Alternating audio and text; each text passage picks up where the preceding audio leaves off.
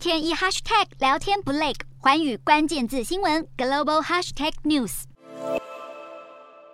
战机起飞，逼近海峡中线，甚至闯入我国识别区，这样的情况如今越来越频繁上演。从美国众议院议长佩洛西访台后，中国军演威慑从没间断过。对此，美国国防部政策次长卡尔指出，近期解放军行动略减，但还是比平时多。卡尔还表示，中国试图建立新常态，并迫使国际社会让步，但美国和其他国家不会被吓到。虽然不会引发冲突，但美军将持续调整行动，确保捍卫美国在区域的盟友与伙伴，致力于建立稳定、自由和开放的印太地区。对此，中国国防部回呛，共军在台湾周边的军演是捍卫主权的正义之举。而美国《纽约时报》也刊登专文分析，尽管中国眼下可能仍然欠缺快速入侵并占领台湾的能力，但透过这个月的军演，中国已经证明解放军有能力包围台湾。因此，北京恐怕会尝试采取全面封锁策略来迫使台湾让步，或为后续更广泛的军事行动铺路。